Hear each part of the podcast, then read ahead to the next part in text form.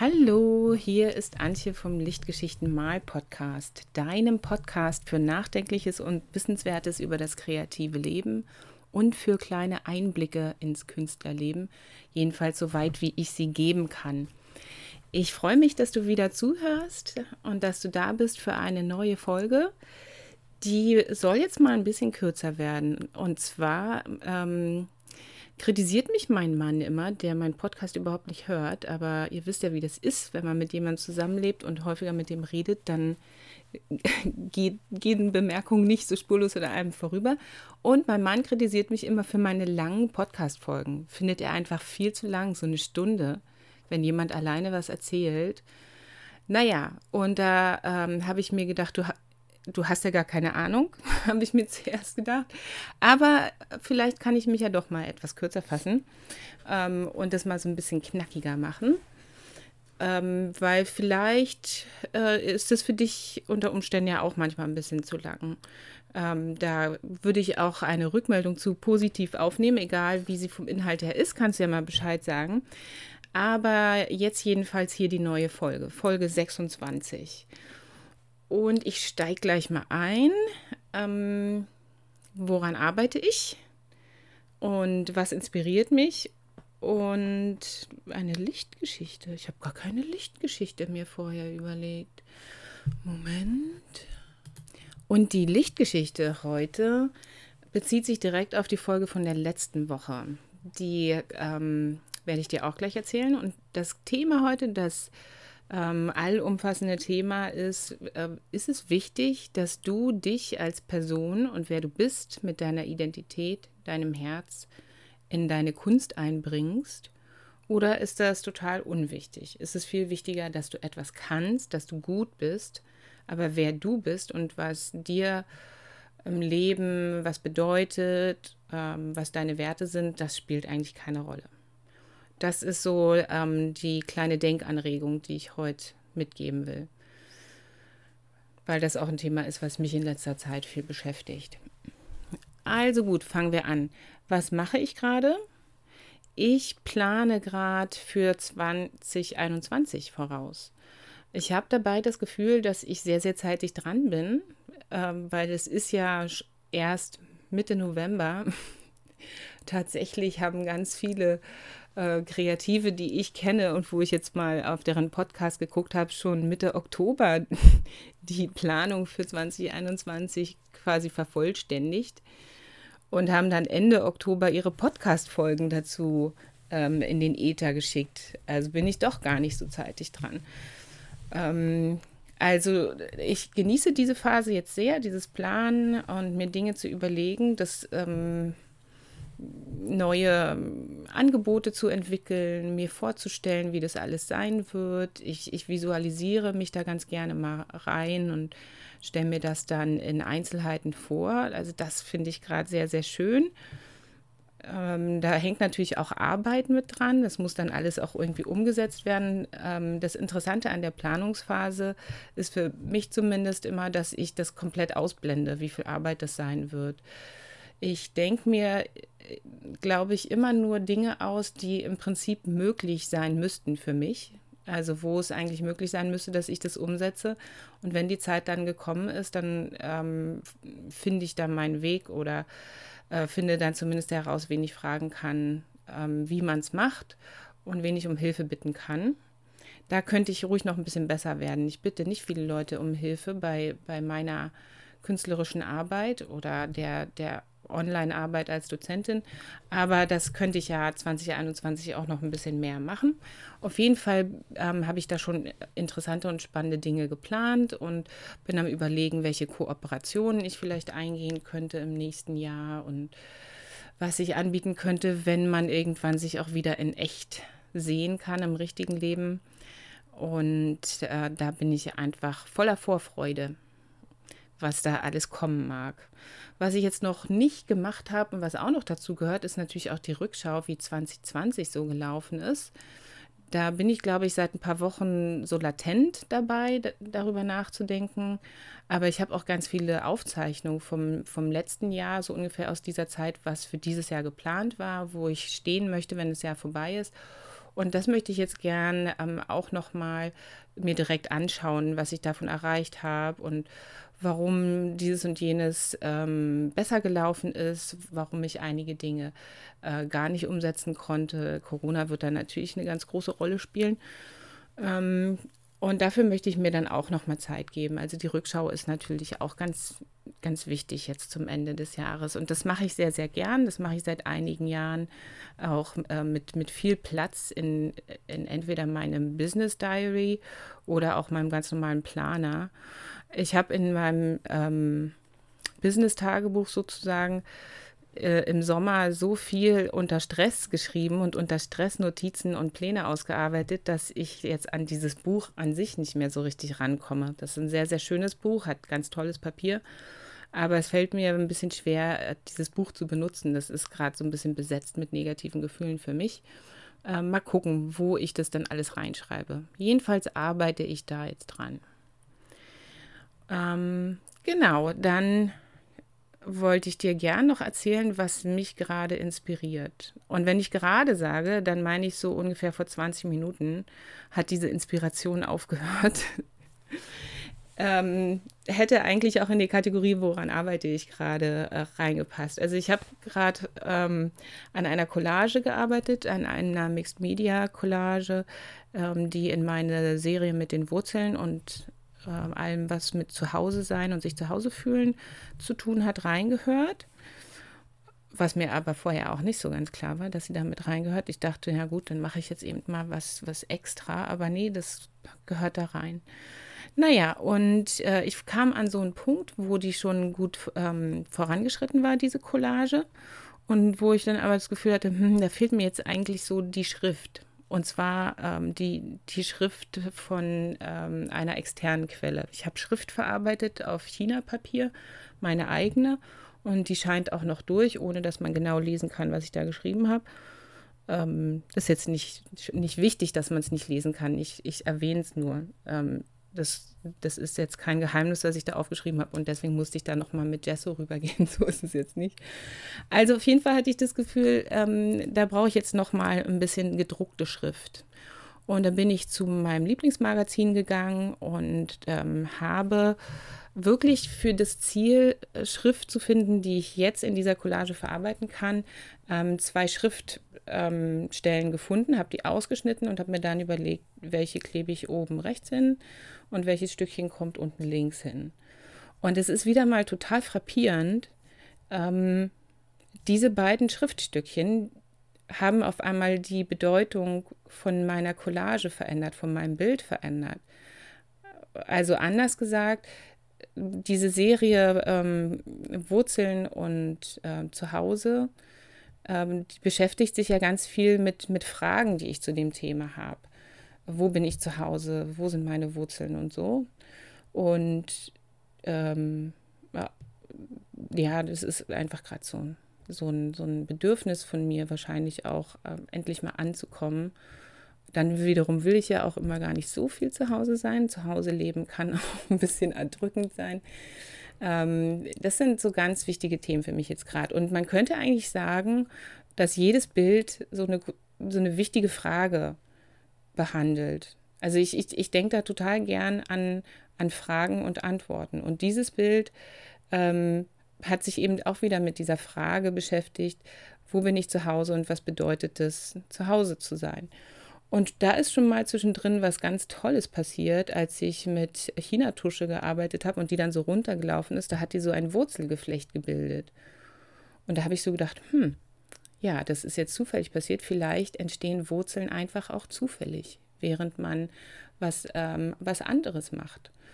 Ähm, also durch das Visuelle, was da passiert ist, habe ich dann quasi einen Input bekommen, ähm, fürs Denken, fürs Weiterdenken. Das ist das eine. Und mit den Schriftstücken ist es jetzt so passiert, dass, dass die äh, ganz, ganz ungewollt eigentlich für mich die Antwort gegeben haben.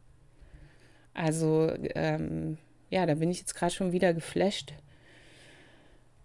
Ähm, der, der, eine, der eine Schriftzug, der im Himmel jetzt klebt, der ähm, lautet vom Weglaufen und Ankommen. Und der andere Schriftzug, der jetzt unten quasi an der Basis von dem Bild ist und schon so ein bisschen mit eingearbeitet ist, der lautet, am glücklichsten ist sie, wenn sie malt. Und dann dachte ich mir so, hm, ja, also wenn ich am glücklichsten bin, wenn ich male, wenn ich das jetzt wirklich als auf mich bezogen nehme, weil es mich ja auch angesprochen hat, als ich nach der, danach gesucht habe, nach, nach ein bisschen Schrift, die mich anspricht, dann ist es ja vielleicht auch egal, wo ich wohne dann entstehen die Wurzeln ja zufällig, so nebenher, wie mit der Chinatusche. Ja, und das finde ich bei diesem Mixed Media Collage Prozess, den ich jetzt auch immer noch neu am Kennenlernen bin, so faszinierend, wie, wie in dieser Verquickung von Techniken und Vorhergehensweisen, die auch so ein bisschen dem Schema folgen, das ich gerade lerne, ähm, von Andrea Gunkler übrigens. Und die ist ähm, arg inspiriert von Lali Mille oder Lali Mill aus Frankreich. Ähm, wie, wie ich einerseits das so befolge, so, so diese externen Regeln quasi einhalte und andererseits aber jedes Mal durch jedes Bild, weil ich mich ja selbst einbringe und, und selbst entscheide, was, ähm, was will ich für eine Farbe nehmen, was für Elemente kommen da rein, wie ich dann eben meine Themen auch bearbeite und selbst so ein bisschen vorankomme. Ich merke jetzt schon, ich kann mich überhaupt nicht kürzer fassen. Im Gegenteil.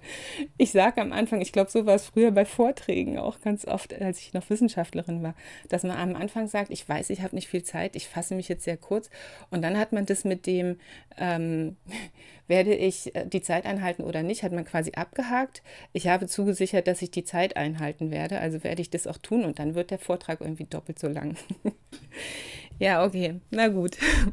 Also jedenfalls äh, hat mich das jetzt gerade sehr inspiriert. Äh, das ist immer wie so ein, so ein kleines bisschen Magie, so ein kleines Geheimnis, was, was da jedes Mal ähm, sich dann entpackt. Das ist ein ganz schöner Prozess. Ja, und meine Lichtgeschichte ist jetzt im Vergleich dazu voll kurz. Ich habe ja letzte Woche von Zeitarmut gesprochen und ähm, wie ich so das Gefühl habe, ich, ich hätte immer gar keine Zeit und wie doof das eigentlich ist. Heute Morgen bin ich aufgewacht und äh, mir war klar, ich bringe äh, meinen Sohn zur Tagesmutter und was mache ich dann? Und dann hatte ich auf einmal den ganzen Tag über nichts geplant. Ich wusste, dass ich so ein, zwei wichtige Sachen machen muss und heute Abend findet ein kostenloser Workshop statt, das auch noch. Aber ich weiß schon genau, wie der laufen wird und dass ich vorher rausgehe und, und, wie ich das alles organisieren werde. Und der restliche Tag war tatsächlich frei. Und ich hatte auf einmal das Gefühl, boah, ich habe ja Zeit, ich kann ja malen, ich kann ja, ich kann auch mal mit jemandem telefonieren. Ach, also das war jetzt wirklich genau das Gegenteil von dem, was ich letzte Woche beschrieben habe. Und generell, seit ich letzte Woche über dieses ähm, Gestresstsein und, und dieses ewige Gefühl, ich hätte keine Zeit gesprochen habe, ähm, ist es auch ein bisschen ruhiger. Also es läuft alles ein bisschen besser. Also danke, dass ich das hier erzählen durfte. Es hat mir schon geholfen, allein dadurch. ja, und das Thema heute, das Hauptthema, wozu ich jetzt gern kommen möchte, und ich möchte das wirklich eher so anreißen, in der Hoffnung, dass wir vielleicht ins Gespräch kommen können dazu.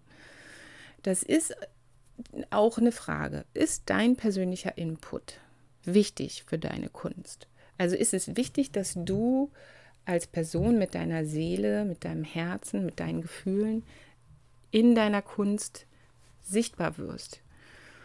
Oder ist es eher wichtig, dass du ähm, gute Bilder malst? Also nicht seelenvolle Bilder, die, ähm, die wirklich von dir inspiriert sind, sondern in erster Linie gute Bilder.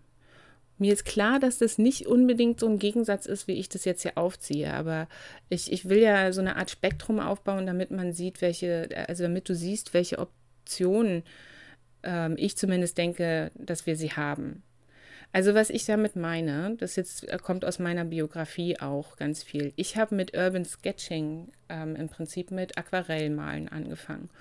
Und Urban Sketching ist jetzt so eine ganz klare Sache, wo ich sagen würde, da geht es um das Externe. Also du hast deine Ausrüstung, du gehst wohin, dann siehst du da ein Gebäude und ähm, ähm, hast auch Zeit hast, findest auch einen guten Platz zum Sitzen. Also ähm, alle, alle Häkchen sind gesetzt und dann legst du los und zeichnest das Gebäude.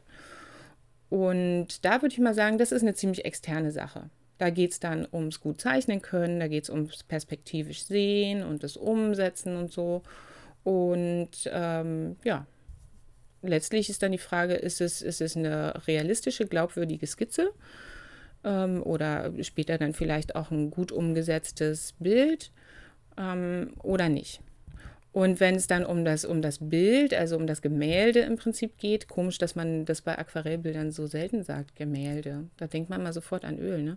Aber wenn es dann um das Gemälde geht, dann äh, kann man ja auch noch fragen, wie sieht es aus mit der Komposition? Ähm, sind da die wichtigsten äh, Regeln angewandt worden? Wie wird äh, der Betrachter durchs Bild geführt?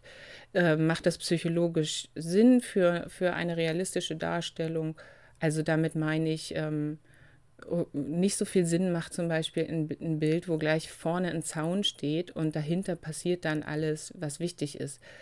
Da habe ich zumindest immer das Gefühl, hm, also wegen des Zaunes soll ich ja eigentlich doch gar nicht im Bild sein. Also ich darf schon hier vorne am Zaun stehen, aber ich darf nicht ins Bild reinlaufen, ähm, so, also wenn ich jetzt wirklich da wäre.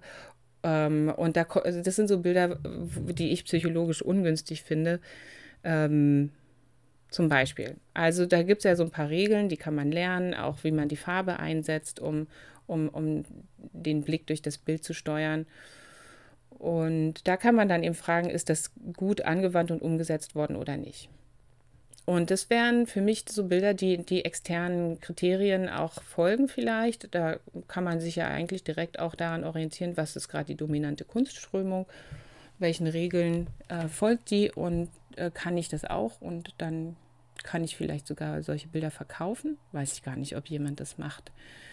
Und das liegt daran, dass äh, ich das überhaupt nicht mache und auch nie gemacht habe. Ähm, aber ich habe schon eher versucht, gut zu sein mit meiner Kunst früher. Und ich versuche natürlich immer noch gut zu sein und auch Kompositionsregeln umzusetzen, letztlich ist ja klar. Aber es ist eben was anderes, ob du von vornherein an deine Kunst damit rangehst. Hier, hier geht es ja in erster Linie um mich. Hier geht es ja nicht darum, dass jemand anderes das anguckt und plausibel findet oder den, den hohen Grad an Realismus da drin schätzt. Ähm, so, also das mag natürlich sein, dass da was realistisch gemaltes drin ist, was auch mit größter Finesse gelungen ist und dann gefällt es jemand anderem.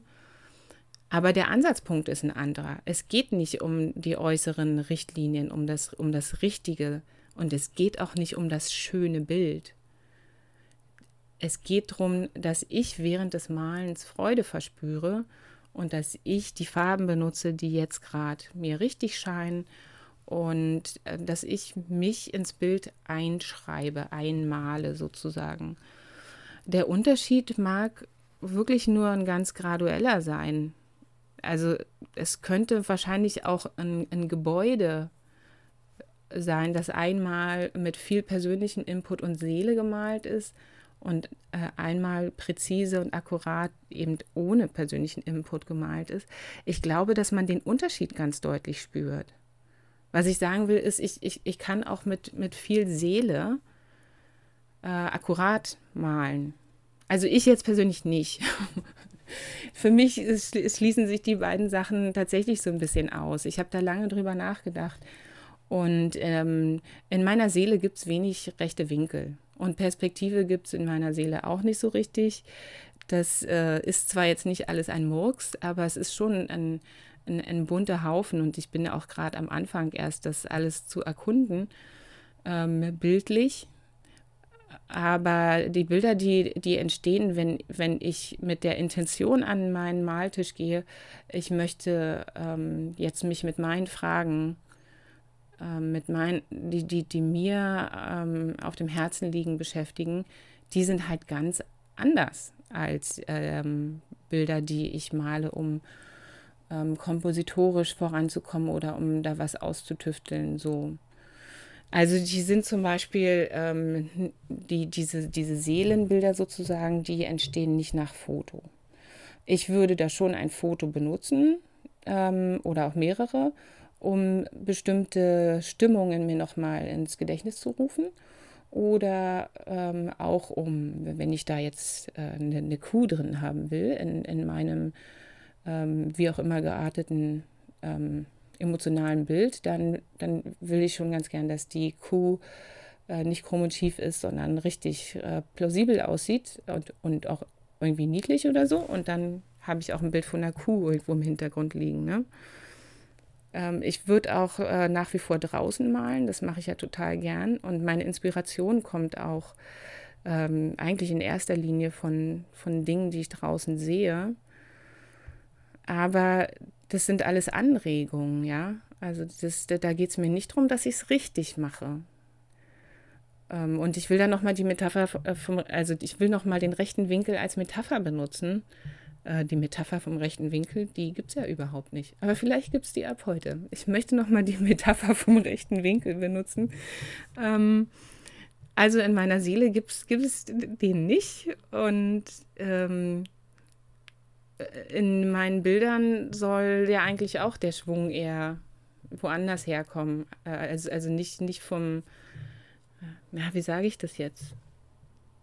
Der Schwung kommt aus dem Arm und der Arm ist mit dem Körper verbunden. Und ähm, der Körper, das ist ja mein, mein Gefäß, also das ist ja ähm, mein, mein bester Freund im Prinzip. Also gerade mein Körper, ähm, mein, äh, der, der mit mir zusammen krank ist, schon seit geraumer Zeit. Ähm, wir müssen uns ja sehr, sehr gut verstehen. Wir müssen ja immer in, in, in, guter Verbindung stehen miteinander. Und wenn du dann aber aus deiner Mitte heraus über den Oberkörper und die Schulter und den Arm mit der Hand zeichnest und malst, dann ist es ganz schwer mit den rechten Winkeln. Ja? Dann, dann wären es Kringel und Kleckser und ähm, krumme Striche. Und das ist einfach ganz wunderbar. Letztlich weiß ich vorher auch oft nicht, was passiert wenn, wenn ich äh, mit, mit mehr Bewegung ähm, an, an diese andere Art von Bildern herangehe. Und ich kenne einige Künstlerfreundinnen, die ähm, Seelenbilder malen oder seelenvolle Bilder malen. Aber es ist, ähm, es ist nicht immer so, dass die dann gezeigt werden, also dass die, dass, dass die jeder sehen darf. Und ähm, das hat bei mir auch nochmal so die Frage entstehen lassen, was hat es denn mit diesem ähm, sich selbst in seine Bilder reinmalen auf sich? Ist das, ist das etwas ganz Gewagtes? Das würde ja dann eher dafür sprechen, dass es ähm, vielleicht für, für die Malerin persönlich wichtig ist, aber nach außen hin nicht akzeptiert. Oder ähm, ist das, äh, vielleicht dann einfach eine persönliche Geschichte, dass, dass, dass man sich da einfach nicht so zeigen möchte mit dem, was man, in, was man selbst so klar in seinen Bildern sehen kann und auch wirklich als Geschichte im Prinzip aus dem Bild herauslesen kann, was die anderen natürlich nicht können. Insofern könnte man es auch einfach zeigen. Für die anderen ist es ja dann einfach nur ein Bild. Ah ja, okay. Mhm, ähm, und die, die, die können ja nicht sofort in deinem Herzen lesen, wie du selbst, wenn du das Bild ansiehst. Aber ich glaube, was auch noch ein, ein, ein wichtiges ähm, Ablehnungskriterium ist für, für äh, Betrachter von, von solchen Seelenbildern, ist, dass man halt vermutet, wenn ich jetzt so, so spreche, Seelenbilder und meine Farben und so, dass man sofort denkt, na gut, wenn es jetzt abstrakt und nicht gegenständlich ist und man überhaupt nicht erkennen kann, worum es dir da geht. Und es geht im Prinzip nur darum, dass du dich irgendwie zum Ausdruck bringst, ähm, dann sagt mir das halt nichts. Was soll ich denn dann damit? So eine Bilder kennen wir ja auch. Ne? Also vermute ich mal. So gerade im Amateur- ähm, und, und Hobbykunstbereich ähm, habe ich, hab ich da auch schon oft abstrakte Kunst gesehen, wo ich mir im Prinzip nur sagen kann, ich verstehe es jetzt nicht. Ich sehe aber, dass hier so einige Regeln von Bildgestaltung irgendwie ungünstig umgesetzt sind oder gar nicht. Und die Farben, ja, okay, ich, ich verstehe es halt einfach nicht. Und ähm, da kommen wir dann wieder an den Punkt, wo, wo man fragen kann, geht es da nicht aber doch um, um, um schöne Kunst und, und gute Bilder?